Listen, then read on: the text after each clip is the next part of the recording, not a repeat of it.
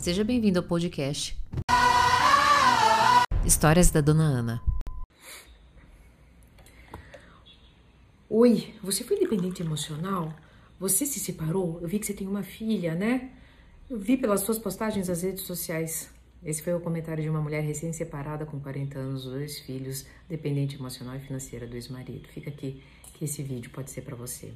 Sim, eu fui dependente emocional, sim, eu me separei, sim, eu tenho uma filha.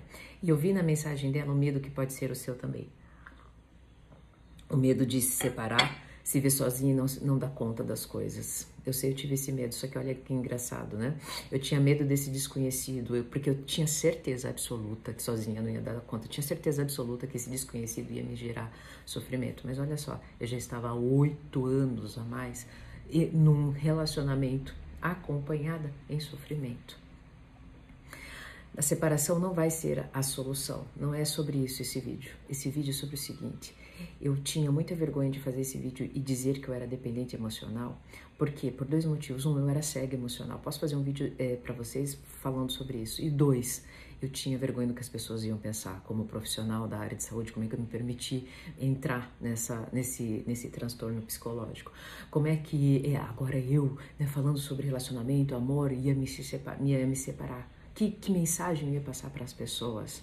E eu mantinha pegada a esse status quo, eu ficava ali ruminando, inclusive num, num, relacionamento tóxico, onde eu também era tóxica. Eu fazia o seguinte: eu abandonei a minha carreira para ficar do seu lado. Só que isso gerava uma dívida emocional na pessoa, até que um dia a pessoa virou para mim e falou assim: escuta, você fez isso porque você quis e ela estava certa.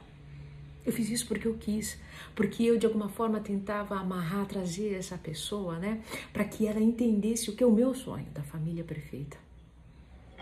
O seu sonho nunca será o sonho do outro, porque ele não vê o mundo como você.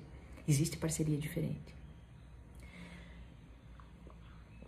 Nesse processo, né, nesse medo e nessa cegueira emocional, eu fiz de tudo para que aquilo continuasse, se perpetuasse mas não estava em conexão comigo mesmo.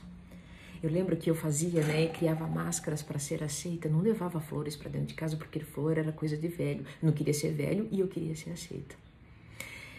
Eu nunca me esqueço o dia que eu cheguei com as primeiras flores em casa depois de um passeio, eu coloquei no meio da mesa. Eu me senti, meu Deus, agora sou eu. Preste muito bem atenção. Não é sobre separação, não é sobre trazer flores para casa, não é sobre é, você abandonar a carreira pelo outro ou não. Agora vou, virei, vou virar a chave e vou abandonar tudo, vou viver para mim. Não é sobre isso. É sobre ter a coragem de ser você mesmo, é sobre ter a coragem de acreditar que sim, você vai dar conta. Eis que um dia chegou um momento em que eu vi que a separação é, é, não é, não tinha mais solução. Eu vou abrir meu coração com você. Eu ajoelhei os meus, né, diante de um sofá que eu tinha num, num escritório e eu falei: Deus, o que está acontecendo?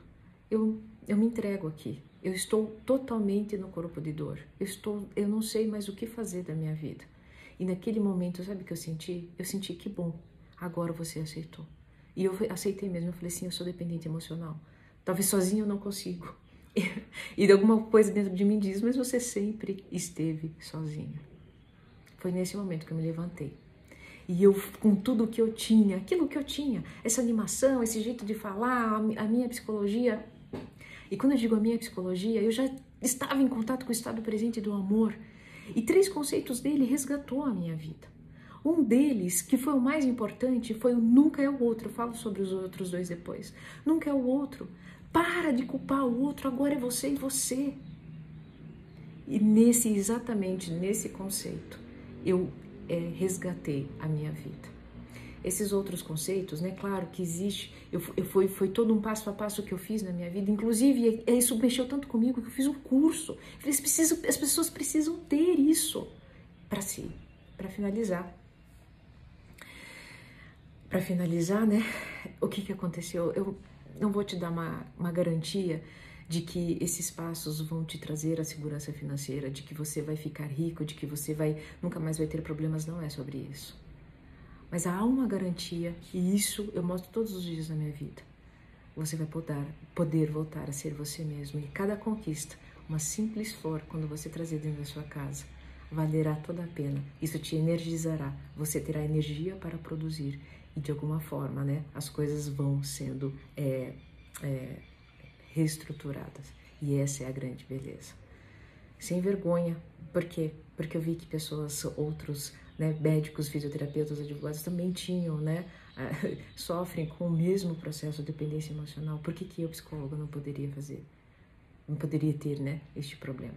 Bom, espero ter contribuído com a sua vida, fiz de coração para que você entenda, né? Sofrimento por sofrimento, pense se você já não está no sofrimento. Não é sobre não ter dor, é sobre continuar resistente. E onde a gente aceita, onde não há resistência, não há mais sofrimento. Se esse vídeo fez sentido para você, coloca um hashtag eu acolho nos comentários.